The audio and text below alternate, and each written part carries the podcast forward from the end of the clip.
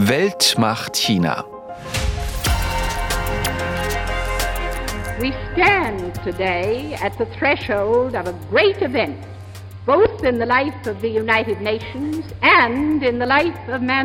Ein bedeutsames Ereignis für die Vereinten Nationen und für die Menschheit, so nennt es hier Eleanor Roosevelt in dieser Aufnahme von 1948. Worüber sie spricht, das ist die Verabschiedung der allgemeinen Erklärung der Menschenrechte durch die Vollversammlung der Vereinten Nationen. Ganz entscheidend mitbeteiligt an der Formulierung dieser Menschenrechte war damals ein Chinese. Next, the delegate from China, who is also vice chairman of the committee, Dr. P.C. Chang. Er brachte chinesisches Denken ein in Artikel 1 der Menschenrechte, etwa den chinesischen Gedanken der Empathie, des Wohlwollens. Das ist ein klassisches konfuzianisches Konzept. Die Menschenrechte heißen allgemein, weil sie für alle auf der Welt gelten, natürlich auch für die rund 1,4 Milliarden Menschen in China. Doch die Staats- und Parteiführung in Beijing sagt, bei uns gelten zwar auch Menschenrechte, ja, aber andere als bei euch im Westen. Es gibt beim Thema Schutz der Menschenrechte kein Einheitsmodell.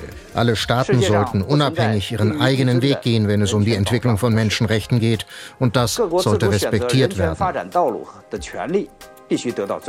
Qin Gang ist das, Chinas Außenminister. Ende Februar hat er das gesagt bei einer Rede vor dem Menschenrechtsrat der Vereinten Nationen. Also der Außenminister eines der wichtigsten Länder der Welt sagt hier nichts anderes als, diese allgemeinen Menschenrechte, die erkennen wir bei uns in China nicht an. Und viele Menschen in China denken inzwischen, der Streit um die Werte ist ein Teil des Systemwettbewerbs. Im Laufe der Zeit ist die Konkurrenz zwischen China und dem Westen größer geworden. Und so wurde dann eben auch der Streit um die Grundwerte heftiger.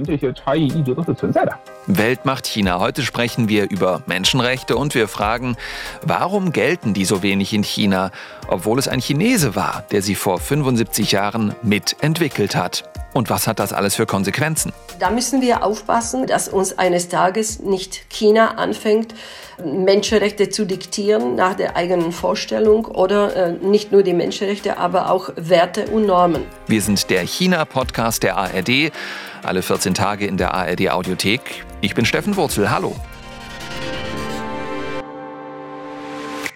Wenn ihr Stammhörerin, Stammhörer seid, dann kennt ihr Ruth Kirchner aus unserem Weltmacht China-Team. Sie ist heute auch wieder dabei. Hallo Ruth. Hallo Steffen. Zunächst mal eine Sache müssen wir vorweg schicken. Das Thema, mit dem wir uns heute befassen, dieses Menschenrechtsding, das war uns beiden sehr wichtig. Wir haben da schon oft drüber geredet. Ne? Und jetzt, ja, heute starten wir mit dem Thema hier ganz, in, in, diese Folge. Ganz genau. Und zwar nicht, weil die Allgemeine Erklärung der Menschenrechte äh, dieses Jahr 75 Jahre alt wird, sondern weil auch in China viel von Menschenrechten die Rede ist, also zumindest in Reden von Politikern, aber eben, ja, ich sag mal, von Menschenrechten mit chinesischen Vorzeichen. Also es wird von Vertretern der Staats- und Parteiführung immer betont, uns sind Menschenrechte wichtig, aber wir haben andere als ihr in den demokratisch regierten Staaten. Wir haben ganz einfach andere Werte. Und hast du den Eindruck, du hast lange in China gelebt und gearbeitet, dass das früher anders war? Naja, also vor 10, 15 Jahren, da hat man von offiziellen Stellen, aber auch von den staatlichen Medien oft gehört, gebt uns noch ein bisschen Zeit, nach dem Motto, wir öffnen uns erstmal wirtschaftlich und danach gehen wir weitere Schritte. Und auch wichtig, es gab eine aktive Menschenrechtsbewegung in China, unter anderem Anwälte und Aktivisten, die für mehr Freiheit und Rechtsstaatlichkeit gekämpft haben. Einer, der damals sehr aktiv war, ist Teng Biao. Er war früher Anwalt und Juradozent in Beijing. Er ist Ende 40, er lebt heute im Exil in den USA und er hat mir gesagt, diese Menschenrechtsbewegung in China ist unter Staats- und Parteichef Xi Jinping so gut wie ausgelöscht worden. The human rights movement in China now is facing a most difficult time and it has been almost wiped out. Also Tem Biao sagt auch, er würde mit Sicherheit auch heute im Gefängnis sitzen und eine lange Haftstrafe verbüßen, wenn er das Land nicht verlassen hätte. Also ich glaube, so jemand wie Tang Biao würde einfach sagen, okay, Menschenrechte gelten in China nicht, obwohl, darum soll es heute auch gehen, diese allgemeine Erklärung der Menschenrechte ja mitentworfen, mitdesignt wurde damals von einem Chinesen. Ja, ganz genau. Also ich habe mit jemandem gesprochen, der sehr viel weiß über Zhang Pangchun. Das ist sein chinesischer Name. Er selbst nannte sich aber, soweit wir wissen, PC Chang. Äh, so nennen wir ihn auch hier im Podcast. Mhm. PC Chang kommt aus China, hat äh, dann aber in den USA gelebt. Und dieser PC Chang war eben total wichtig, als 1948 bei den Vereinten Nationen die allgemeine Erklärung der Menschenrechte entworfen wurde. Da waren viele Diplomaten aus allen möglichen Staaten dabei. Aber ehrlich gesagt, ich hatte das vorher eben noch nicht gewusst, dass einer, wenn man so will, Chefautoren der Menschenrechtserklärung eben Chinese war, obwohl ich selbst schon so lange aus und über China berichte. Also das hat mich dann doch sehr erstaunt. Sag mal, Steffen, hast du das gewusst? Nee, war mir tatsächlich auch neu. Ich interessiere mich für Geschichte, für China, aber hab's irgendwie bisher nicht gewusst. Danke, Ruth, erstmal. Auch gleich dazu mehr. Wir holen jetzt erstmal Benjamin in die Runde. Benjamin Eisel aus unserem Team der ARD-China-KorrespondentInnen in Beijing. Hallo, Benjamin. Hi Steffen, grüß dich. Ich hatte von PC Chang übrigens auch nichts gehört bislang. Das ist lebenslanges Lernen, also hier im Podcast, super. Ähm, das Erste, was hier in Europa den Menschen in den Kopf kommt, wenn man diese beiden Stichworte nennt, Menschenrechte und China, dann sind das so pauschale Dinge wie Verletzung der Menschenrechte in Xinjiang, äh, Bürgerrechtler sitzen alle im Knast äh, und sowas wird natürlich auch alles mhm. angeprangert, ne? regelmäßig von AktivistInnen, von NGOs, von Politikerinnen, Politikern, die sich mit China beschäftigen. Wie reagiert denn da in der Regel die chinesische Staats- und Parteiführung drauf? Die reagiert im Normalfall gereizt darauf. Die sagt, das stimmt nicht, das ist alles Lüge. Also jetzt zum Beispiel Xinjiang, das war jetzt häufig in den Medien. Ähm, es gab ja auch ähm, Berichte der Vereinten Nationen, wo eben Menschenrechtsverletzungen angeprangert wurden. Und da sagt man einfach, das stimmt nicht, das ist Lüge. Also die wissen ganz genau, was damit gemeint ist. Das ist ein Wunderpunkt. Und äh, das sieht man ja auch beispielsweise daran, dass wir Journalistinnen und Journalisten zum Beispiel nach Tibet, da gibt's auch Menschenrechtsverletzungen, gar nicht reisen dürfen. Und nach Xinjiang können wir zwar reisen, aber wir können uns dort nicht frei bewegen. Da wird alles extrem eingeschränkt. Man wird auf Schritt und Tritt verfolgt, weil man eben nicht möchte, dass mehr darüber bekannt wird. Also vertuschen, dieses Stichwort hast du genannt. Das eine, dann verbittet sich China aber auch ganz offensiv eben die Kritik aus demokratisch regierten Staaten an diesem Thema. Ähm, eine Sache, die du uns äh, aber auch nochmal dazu erklären musst, bitte. Die chinesische Führung geht ja, so, so, wie ich das wahrnehme, ja auch vermehrt sozusagen in die Offensive, ne? oder? So mit so Argumenten wie, ja, lasst uns ruhig gerne sprechen über Menschenrechte. Mhm, ja, aber dann geht's meistens um Themen wie ja ein Recht auf Entwicklung, ein Recht auf Bildung, ein Recht darauf, nicht in Armut leben zu müssen, ein Recht quasi auf wirtschaftlichen Fortschritt. Also man könnte auch sagen, es geht um materielle Werte, materielle Dinge. Das sind natürlich auch wichtige Dinge dabei, zum Beispiel der Punkt, nicht in Armut leben zu müssen. Und da muss man dazu auch sagen, hat China sehr viel erreicht in den vergangenen Jahrzehnten die Chinesinnen und Chinesen, die haben sich quasi aus der Armut herausgearbeitet. Da klopft sich jetzt gerne die kommunistische Partei auf die Schultern und sagt, wie viele Millionen sie aus der Armut geholt hat, also die Partei. Auch wenn dann natürlich meistens oder immer verschwiegen wird, dass die kommunistische Partei selbst Millionen auch in Armut gestürzt hat, aber das ist ein anderes Thema. Stichwort Menschenrechte. In der chinesischen Verfassung stehen die ja auch drin. Und wenn man die so durchliest, dann klingen die ja ganz ähnlich wie bei uns im Grundgesetz zum Beispiel. Ne? Genau, also Artikel 35 der Verfassung der Volksrepublik China, darin steht, die Bürger genießen Rede, Presse, Versammlungs-, Vereinigungs- und Demonstrationsfreiheit. Und gleich Artikel danach 36, die Bürger der Volksrepublik genießen Religionsfreiheit. Das steht da drin, aber in der Realität ist das nicht so. Das stimmt schlicht nicht. Inwiefern? Ähm, Beispiel Meinungsfreiheit oder Redefreiheit. Ähm, wer öffentlich Kritik an der kommunistischen Partei übt zum Beispiel, der kann im Knast landen. Wer demonstriert auch. Beispiel die Covid-Proteste im November. Wir hatten ja Proteste in Shanghai, in Beijing gegen die strikten Maßnahmen. Ähm, wir haben dazu Tang Biao gefragt und der hat uns Folgendes gesagt. I'm afraid some of them would be given long, like a severe sentences. Ich fürchte, dass einige mit langen Haftstrafen rechnen müssen. Wir wissen bis heute nicht, wie viele Protestierende festgenommen wurden. Ihre Familien und Anwälte sind von den Behörden bedroht und eingeschüchtert worden und trauen sich nicht, mit Medien oder Menschenrechtsorganisationen zu sprechen.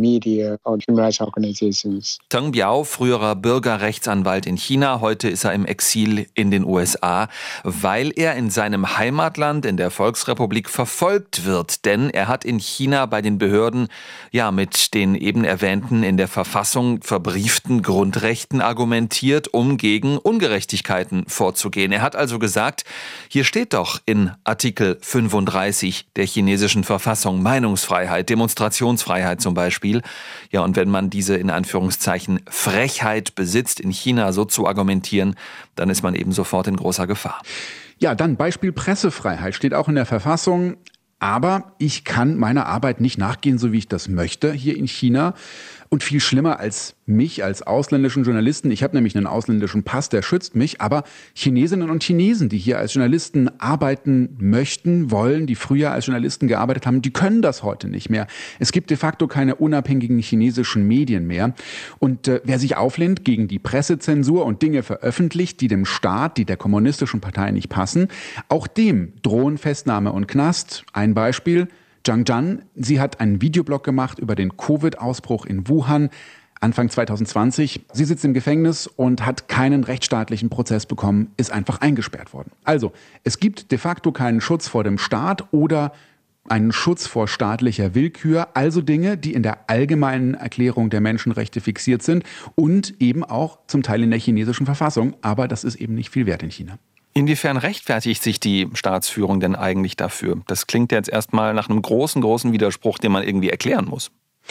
Sie erklären es meistens nicht und sie müssen es auch nicht. Das ist genau der Punkt, denn die Bevölkerung in China wird nicht durch Gesetze geschützt vor dem Staat, wie bei uns beispielsweise in Deutschland, sondern es ist umgekehrt. Der Staat nutzt die Gesetze, die sehr weit auslegbar sind, um sich oder auch die kommunistische Partei vor den Bürgern zu schützen und damit auch seine Macht zu zementieren. Und dann kommen so Vorwürfe wie Du willst die Gesellschaft zerstören, du willst Unruhe stiften, du hast dich verbündet mit ausländischen Kräften, auch das ein sehr beliebtes Argument. Und all das wird dann oft in seriös klingende juristische Paragraphen gegossen, die dann aber eben auch sehr weit auslegbar sind. So, wir haben vorhin schon kurz gehört, was wir seit einigen Monaten, Jahren auch verstärkt erleben, ist so eine Art äh, Next Level, also der Versuch der chinesischen Staatsführung, Menschenrechte umzudeuten. Also anerkannte Standards werden da aufgeweicht. Kannst du uns da ein Beispiel äh, nennen? Wir haben ja vorhin schon mal Xingang kurz gehört. Der neue chinesische Außenminister, der gilt als ein schlauer Kopf. Der hat viele Jahre in den USA gelebt, war dort chinesischer Botschafter in Washington. Und der stellt sich jetzt hin vor dem weltweit wichtigsten Gremium in Sachen Menschenrechte, dem Menschenrechtsrat der Vereinten Nationen in Genf und sagt Folgendes. Also Xingang sagt hier, kein Land dürfe in Sachen Menschenrechte als Richter auftreten und die Menschenrechte sollten nicht als Vorwand dienen, um sich in die inneren Angelegenheiten anderer Staaten einzumischen oder die Entwicklung anderer Länder zu behindern. Da schwingt dann auch wieder der Vorwurf mit, der sinngemäß lautet, ihr, die westlichen Demokratien, ihr beschwert euch doch nur deswegen über die Menschenrechtslage in China, weil ihr unsere Entwicklung bzw. unseren Aufstieg verhindern wollt. Äh, du hast mir gesagt, äh, sprich mich auch nochmal an aufs Stichwort Demokratie. Das mache ich jetzt hier. Ja, genau. Auch das steht in der chinesischen Verfassung. Die Volksrepublik China ist ein demokratischer Staat, aber so das Argument immer, unsere Demokratie, die funktioniert anders als eure. Ihr habt kein Recht, uns zu sagen, wie Demokratie funktioniert. Das ist das gleiche Argument und das ist eben ein, ja, ein, ein, ein sehr beliebter Mechanismus, um bestimmte Werte zu entkräften. Da wird ein autoritärer Einparteienstaat mit einer Mehrparteiendemokratie verglichen. Das wird relativiert. Da werden Begriffe einfach umgedeutet. Jetzt die entscheidende Frage. Nicht alle Menschen in China ticken automatisch wie die Staats- und Parteiführung, auch wenn die Staatsführung das immer wieder so behauptet. Aber was denken denn die Leute, mit denen du sprichst? Jetzt so Normalo-Menschen, ja? Akzeptieren viele Leute dieses Narrativ der Regierung? Wie nimmst du das wahr? Mein Eindruck ist, dass Leute, die keine Intellektuellen sind, die keine Menschenrechtsanwälte sind oder die nicht betroffen sind, die akzeptieren das, die haben kein Problem damit, die setzen sich damit nicht kritisch auseinander. Sobald sie dann betroffen sind oder mal was anderes kennengelernt haben, ist es was anderes, dann gibt es auch Beschwerden, aber ich habe schon den Eindruck, es wird nicht automatisch dann auf das Thema Menschenrechte zurückgeführt, sondern mehr darauf, ah, das ist jetzt ungerecht. Mhm. Ähm, also zum Beispiel, warum bin ich jetzt eingesperrt und bekomme nichts zu essen während eines Corona-Lockdowns? Das Thema Menschenrechte ist in, in, ist in dem Zusammenhang selten gefallen, so mein Eindruck. Dazu passt ganz gut, was unser Weltmacht-China-Kollege Zui Mu von der Deutschen Welle für uns eingeholt hat, nämlich äh, Stimmen von Chinesinnen und Chinesen zu diesem Thema. Wir hören uns das äh, hier mal an, zwei Beispiele und jetzt nicht wundern, wir haben diese Stimmen der beiden verfremdet. Das haben die ausdrücklich sich gewünscht. Zunächst hören wir eine Anfang 50-jährige Unternehmerin aus der Stadt Hangzhou, danach ein Ende 30-jähriger Programmierer, der lebt in Hongkong. Ich finde, es gibt einen erheblichen Unterschied zwischen den Werten der Menschen in China und im Westen. Also, die allermeisten Chinesen richten ihr Wertesystem hochpragmatisch aus. Das heißt, alles, was zum Beispiel beim Geldverdienen hilft, wird positiv gesehen.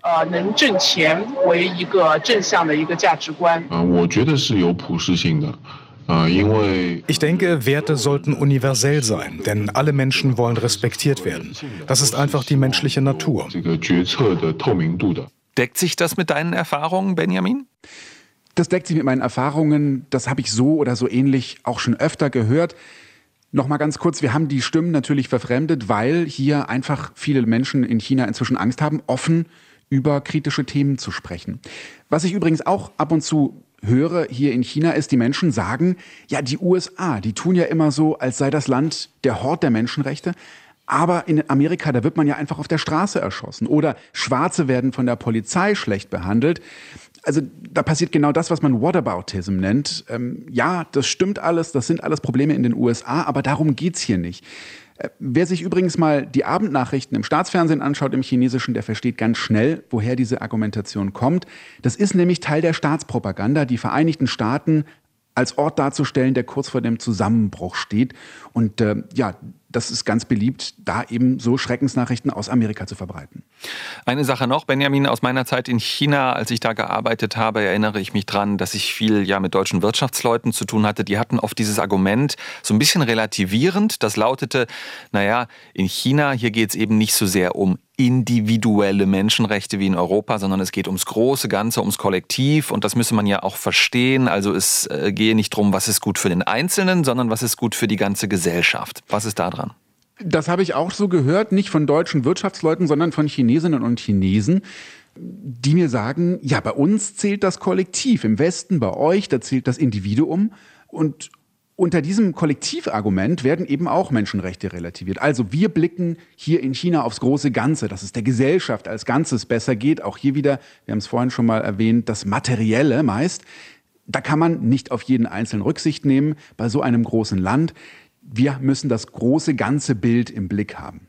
Dankeschön. Benjamin Eisel aus unserem ARD-Korrespondentinnen-Team in China, in Beijing. Bleib noch mal hier, wir hören dich gleich noch mal.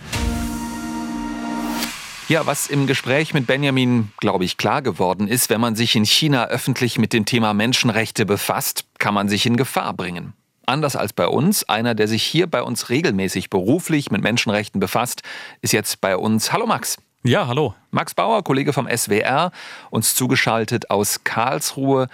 Du bist dort im Team der ARD Rechtsredaktion, kann man so sagen, ne? Ja, genau, ARD Rechtsredaktion. Wir berichten für die gesamte ARD eben von den obersten Gerichten hier in Karlsruhe und auch vom Generalbundesanwalt. Wann hattest du zuletzt zu tun mit dem Thema Menschenrechte? Ja, wirklich ganz kürzlich. Ähm, wir hatten ganz kürzlich einen Fall vor dem BGH auf dem Tisch. Da ging es um IS-Rückkehrer aus Syrien und dem Irak und um schwerste Menschenrechtsverletzungen. Und da hat wirklich der BGH verhandelt über Verbrechen gegen die Menschlichkeit durch Versklavung mit Todesfolge. Also mittlerweile vor deutschen Gerichten Menschenrechten sind Menschenrechte wirklich auch ja an der Tagesordnung.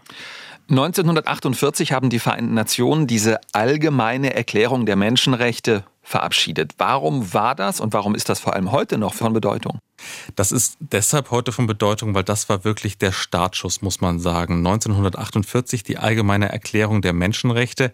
Die hängt auch zusammen natürlich mit der Gründung der Vereinten Nationen damals und das war unmittelbar die Antwort natürlich auf den Zivilisationsbruch des Zweiten Weltkrieges und vor allem des Holocausts, muss man sagen. Und da war die Idee natürlich, dass man im Grunde erst so etwas wieder schaffen muss wie gemeinsame bindende Werte, ja, der Menschheit als eine Gemeinschaft, grundlegende ja, Werte auch als Rechte des Einzelnen, die der geltend machen kann gegen einer übermächtigen Staatsmacht, gegenüber dem Totalitarismus. Es wird ja beschrieben von Philosophen, der Zugriff auf den Körper im Totalitarismus, auf den Staat, wo Menschen in Lager gebracht wurden, wo Juden millionenfach vergast wurden und dagegen wieder die Rechte des Einzelnen, des Menschen als Menschen geltend zu machen, das war die Idee der Menschenrechte und deshalb war das historisch da so wichtig. Man kann jetzt aber nicht irgendwie vor Gericht ziehen, weltweit vielleicht sogar und sagen, hier Grundrechte, das möchte ich gerne einklagen. Doch bei den Menschenrechten kann man das, muss man mittlerweile sagen. Du hast insofern recht, die erste grundlegende Erklärung der Menschenrechte, die allgemeine Erklärung der Menschenrechte von 1948, die ist rechtlich nicht verbindlich, die ist nur eine Entscheidung der UN-Generalversammlung. Aber danach hat sich sehr, sehr viel getan im Völkerrecht. Und es ist ja auch so, es gibt ungeschriebenes Völkerrecht und die Grundlagen aus der allgemeinen Erklärung der Menschenrechte, die sind wirklich mittlerweile zwingendes Recht. Also zum Beispiel Verbot von Sklaverei, Verbot von Folter, von rassistischer Diskriminierung. Das ist wirklich zwingendes Völkerrecht oder zum Beispiel die Europäische ähm, Konvention, die Europäische Menschenrechtskonvention. Und das ist wirklich bindendes Recht. Das muss hier in Deutschland von Gerichten unmittelbar ja, beachtet werden. Max, das klingt gut, aber äh, wir sprechen heute über China. Die halten sich ganz offenkundig an ganz vieles von dem, was du erwähnt hast, eben nicht ausdrücklich. Ja, und da sind wir schon bei einem ganz wesentlichen Problem der Durchsetzung von Menschenrechten. Denn du brauchst natürlich immer, um Rechte durchzusetzen, ein Justizsystem und eben dann sozusagen ein Apparat, der ja die Rechte dir garantiert. In Europa, bei zum Beispiel der Europäischen Menschenrechtskonvention, da gibt es das eben auch nur teilweise. Auch die Urteile des Europäischen Menschenrechtsgerichts Gerichtshof muss zum Beispiel Deutschland beachten. Aber es gibt natürlich niemanden, der dann irgendwie hier ähm, aus Straßburg angereist kommt und das nächste Gericht zwingt, genauso zu urteilen.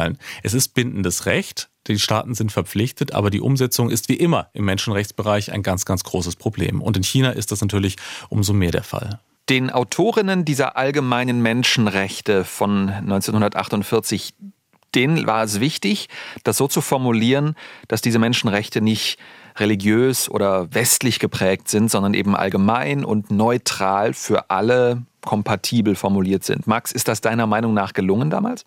Ja, vom Grundansatz her würde ich schon sagen, dass das gelungen ist, auch von der Formulierung her. Es sind wirklich so Basisrechte, könnte man sagen, die dem Menschen als Menschen zukommen und wo es um ganz fundamentale menschliche Bedürfnisse geht. Das ist die eine Seite. Die andere Seite ist aber, dass Menschenrechte natürlich nicht im luftleeren Raum stehen. Und man muss natürlich schon diese besondere westliche Geschichte der Menschenrechte mitbedenken. Man muss aber auch heute mitbedenken, dass Menschenrechte natürlich immer umgesetzt werden müssen entweder durch Gerichte oder eben auch durch den Gesetzgeber. Wie Menschenrechte im Einzelnen aussehen, zum Beispiel auch hier bei uns in Deutschland, das ist die Frage, wie man es dann ausbuchstabiert und wie in einem Gesetzgebungsprozess dann Rechte zum Beispiel von Geflüchteten, zum Beispiel von Menschen, die am unteren Ende der sozialen Skala leben, wie da Menschenrechte ausformuliert werden. Und da gibt es natürlich auch andere Rechte, die abgewogen werden müssen. Das heißt, es ist immer ein Prozess und man weiß nie genau, was am Ende sozusagen rauskommt. Es muss konkretisiert werden, eigentlich im Alltag der Gesetzgebung, was Menschenrechte bedeuten. Und da spielen natürlich kulturelle Besonderheiten immer eine Rolle und müssen auch eine Rolle spielen in unterschiedlichen Ländern, auf, in unterschiedlichen ja, Regionen der Erde. Sicherlich auch, wenn es um unterschiedliche Zeiten geht. Ne? Wann herrscht welcher Zeitgeist sozusagen? Ja, das, das hat sagen? eine ganz große Rolle gespielt, unbedingt. Wir definieren heute auch Grundrechte anders als zum Beispiel in den 60er Jahren. Es hat sich viel getan, mhm. zum Beispiel was die Rechte von LGBTQI etc. Menschen angeht, die sich anders sexuell definieren etc., die lange marginalisiert waren, diskriminiert wurden. Zum Glück denkt die Gesellschaft da heute anders und es hat sich ja sehr, sehr viel getan in diesem Bereich. Jetzt leben, ihre, ja, ja, was ihre Grundrechte angeht, ihre Menschenrechte. Jetzt leben wir in einer Demokratie.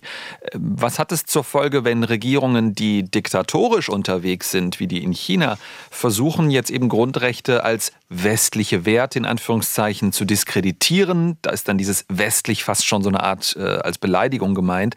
Ja, und wenn die versuchen, sich von diesen Grundrechten zu distanzieren, was hat es zur Folge?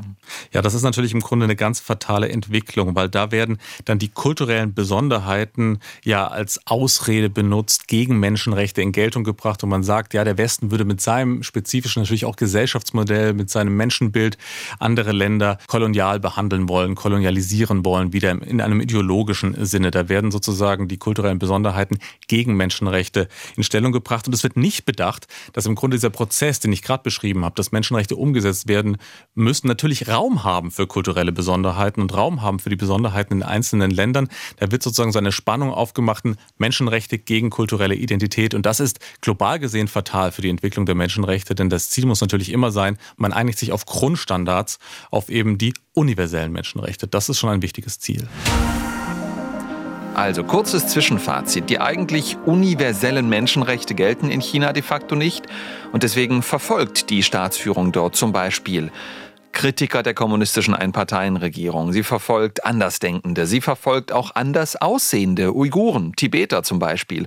Und nicht nur das, die chinesische Führung versucht auch, Menschenrechte eben umzudefinieren als westliche Werte in Anführungszeichen abzutun, obwohl das dem Gedanken, ey, das sind universelle Werte, die gelten überall für alle Menschen auf der Welt, obwohl das diesem Gedanken natürlich widerspricht. Und das Interessante ist eben, wir haben es vorhin schon äh, kurz erwähnt, einer derjenigen, die sich das alles ausgedacht haben mit diesem universellen, also diesem allgemeingültigen, äh, der war ein Chinese. Ruth Kirchner ist nochmal bei uns im Studio. Ruth, wer war dieser Mann? Ja, es geht um den, wir haben ihn vorhin schon mal erwähnt, äh, Zhang Pangchun oder PC Chang. Er kam ursprünglich aus Tianjin, das ist eine wichtige Hafen- und Handelsstadt in der Nähe von Beijing. Äh, Zhang war Philosoph, Hochschullehrer und er wurde von Chinas Regierung als Top-Diplomat zu den nach dem Zweiten Weltkrieg neu gegründeten Vereinten Nationen geschickt. Also noch bevor die Kommunisten in China die Macht übernahmen. Und Zhang wurde sogar Vizevorsitzender dieser Kommission ähm, bei der UN, die die Allgemeine Erklärung der Menschenrechte entworfen hat. So, und er hat eine ganz entscheidende Rolle gespielt ne, in diesem Gremium. Und zwar in dem Sinne, dass er ja, man kann sagen, die Grundrechte so designen wollte, dass sie eben nicht ein rein westliches Produkt sind. Kann ganz, man das so sagen? Ganz genau. PC Chang war es total wichtig, dass diese Erklärung eben tatsächlich allgemeingültig ist, universell, also dass das nicht ein westliches Dokument wird. Das ist das eigentlich Verrückte daran. Heute spricht die Volksrepublik von sogenannten westlichen Werten, wenn es um Meinungsfreiheit und andere Grundrechte geht. Aber die Formulierung dieser Werte wird eben auch von chinesischen Denktraditionen geprägt. Ich habe darüber mit Hans-Ingvar Roth gesprochen. Er ist einer der ganz wenigen Experten auf der Welt, die sich intensiv mit dieser spannenden Person PC Chang be befasst haben. Er lehrt an der Universität von Stockholm und er hat eine Biografie über PC Chang geschrieben. Chang was very eager to combine Chang war es sehr wichtig, verschiedene Traditionen zusammenzubringen. Er war überzeugt, dass die Menschenrechtserklärung von chinesischen Denkansätzen profitieren kann. Uh, so findet man in Artikel 1 der Menschenrechtserklärung chinesische Ansätze, etwa den chinesischen Gedanken der Empathie, des Wohlwollens. Das ist ein klassisches konfuzianisches Konzept. Chang wollte Rechte mit Pflichten und Tugenden verbinden. Was er vermeiden wollte, waren egoistische, individualistische Ansätze liberaler Denker.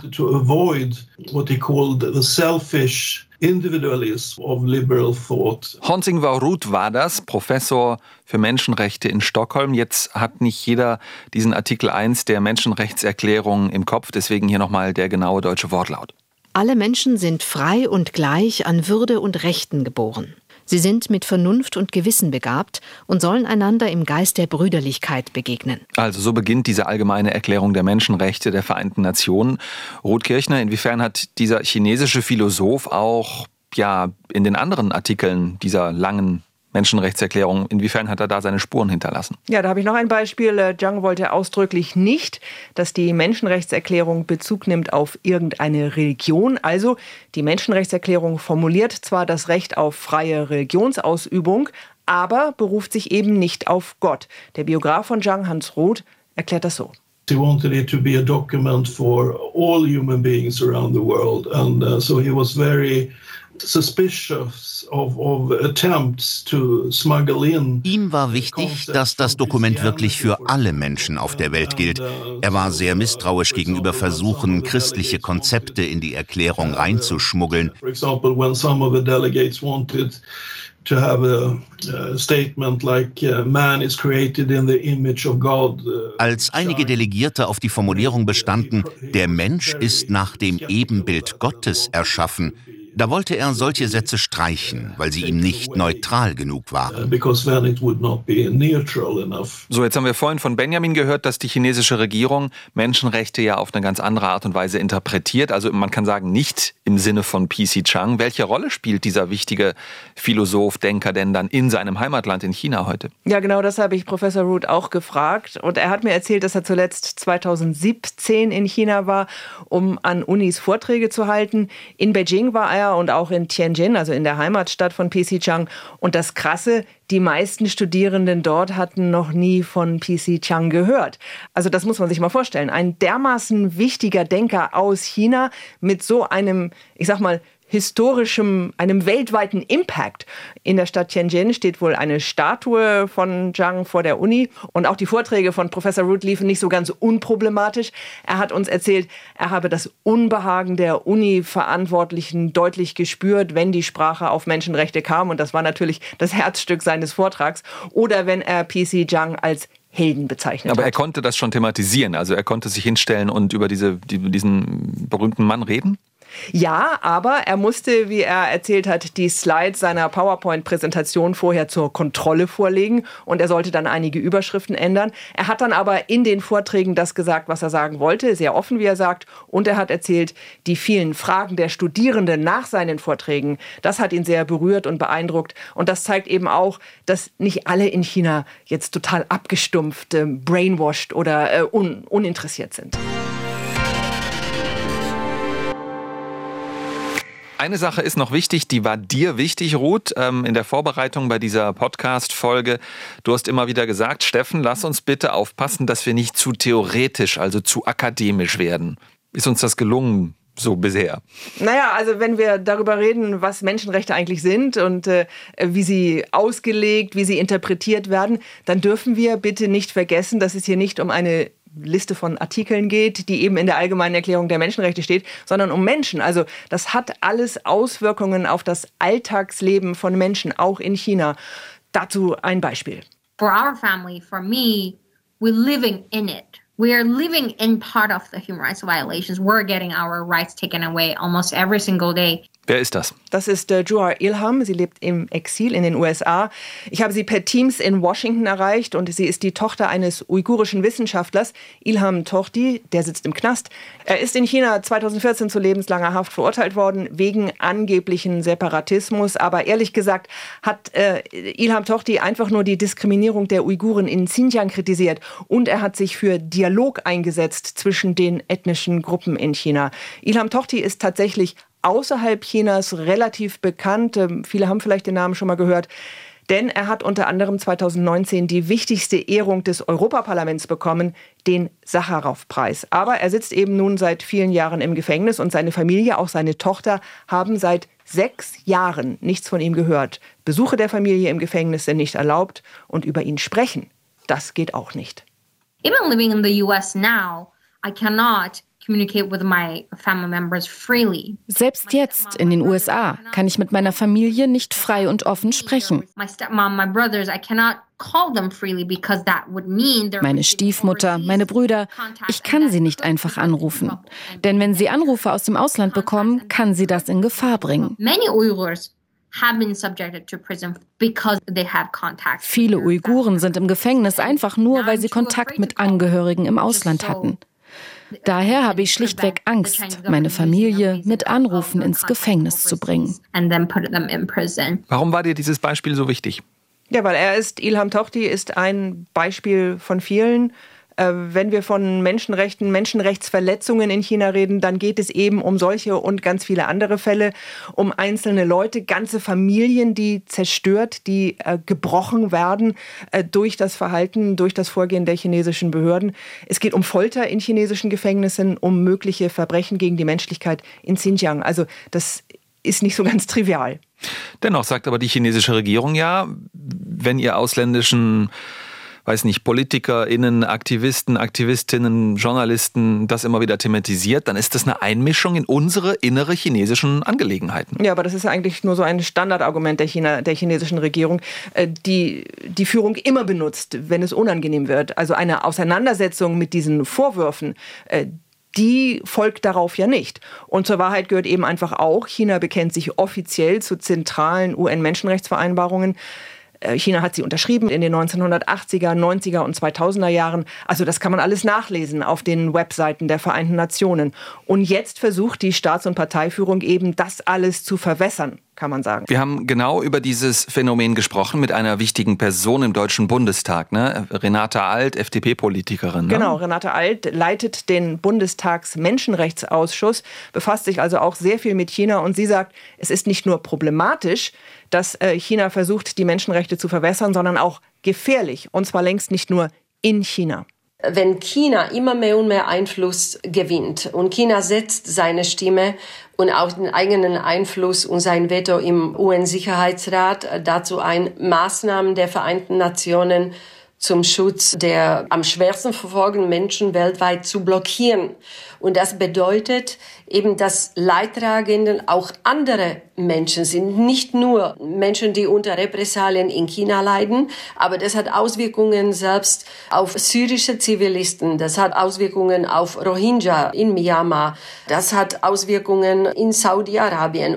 Und da müssen wir aufpassen, eben, dass dieser Einfluss Chinas global nicht überhand nimmt und dass uns eines Tages nicht China anfängt, Menschenrechte zu diktieren nach der eigenen Vorstellung oder nicht nur die Menschenrechte, aber auch Werte und Normen. Ruth, du hast für diese Podcast-Folge mit sehr vielen Betroffenen gesprochen. Was sagen die denn? Hast du irgendeine Art von Optimismus in Sachen Menschenrechtslage in China gespürt? Nein, ich habe zunächst mal ganz viel Pessimismus verspürt. Meine Gesprächspartner haben mir gesagt, unter Staats- und Parteichef Xi Jinping ist die Lage noch mal viel schlimmer geworden und er hat ja seine Macht jetzt noch weiter gefestigt, ist am 10. März erneut zum Staatschef ernannt worden, zum dritten Mal. Also keiner meiner Gesprächspartner hat die Hoffnung, dass sich unter dieser Führung viel ändert oder überhaupt unter der Führung der kommunistischen Partei.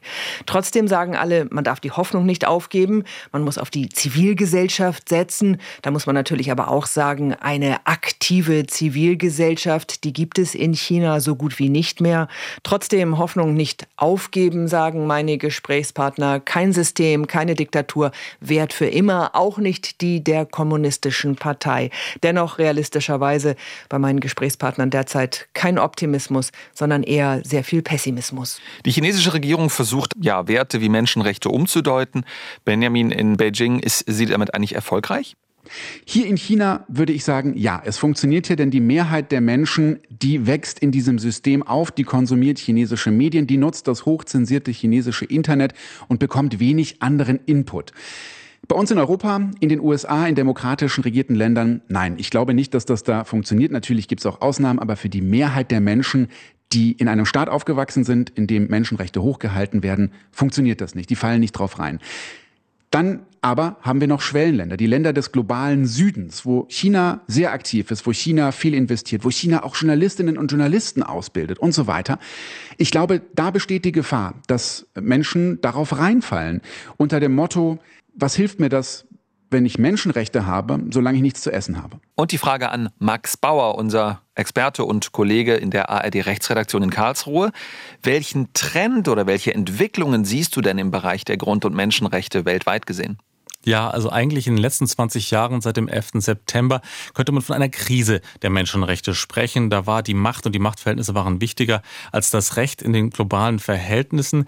Jetzt im Krieg in der Ukraine, so schlimm da die Menschenrechtsverletzungen sind und so schrecklich dieser Krieg ist, muss man schon sagen, dass es auch eine positive Entwicklung gibt. Zum Beispiel der Internationale Strafgerichtshof, der ermittelt jetzt schon während der Konflikt noch läuft im Land. Der Chefermittler Karim Khan ist dort vor Ort und es besteht die Hoffnung, dass wirklich ja die Standards der Menschenrechte in einem einem Konflikt schon eine größere Rolle spielen. Und ob das zum Beispiel ja langfristig auch in China eine Rolle spielt, das ist die Hoffnung derer, die sich mit Menschenrechten intensiv beschäftigen und daran arbeiten.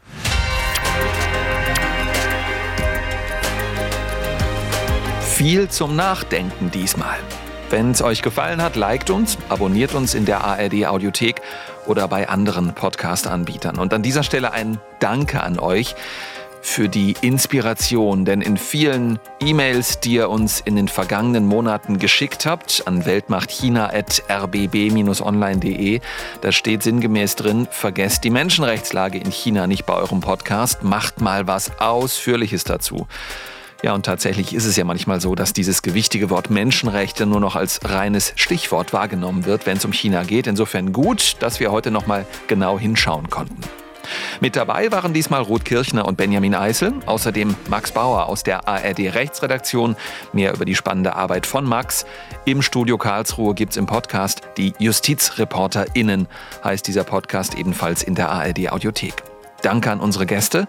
Das waren heute der frühere Bürgerrechtsanwalt Tang Biao, die Aktivistin Jauhar Ilham, der Ethiker Hans-Ingvar Ruth, die Vorsitzende des Menschenrechtsausschusses des Deutschen Bundestags Renate Alt und Chinesinnen und Chinesen, die ihren Namen aus Angst vor Repressionen nicht nennen wollen. Zum Weltmacht-China-Team gehören außerdem Zui Mu, Joyce Lee, Eva Lambi-Schmidt, Astrid Freieisen, Hang Xun Li und Mark Krüger.